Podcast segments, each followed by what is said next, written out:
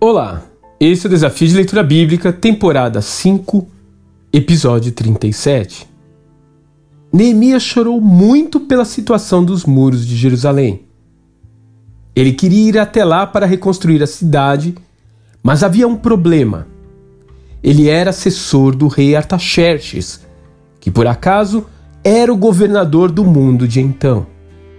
Ele não podia simplesmente colocar seu cargo à disposição e dizer: fui toda reforma que aquele copeiro desejava realizar precisava partir da concessão de seu chefe.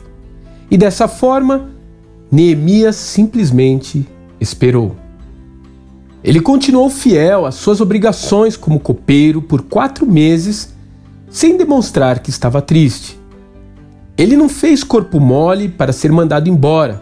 Antes, ele permaneceu como um funcionário cuja ausência faria falta, como percebemos no capítulo 2, verso 6.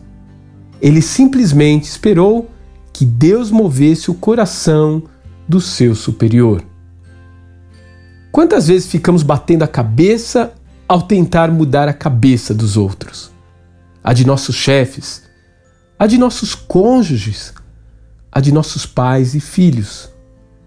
Por que não entregar a mente e o coração deles ao Senhor e esperar? Aguardar o momento certo para falar e ser ouvido.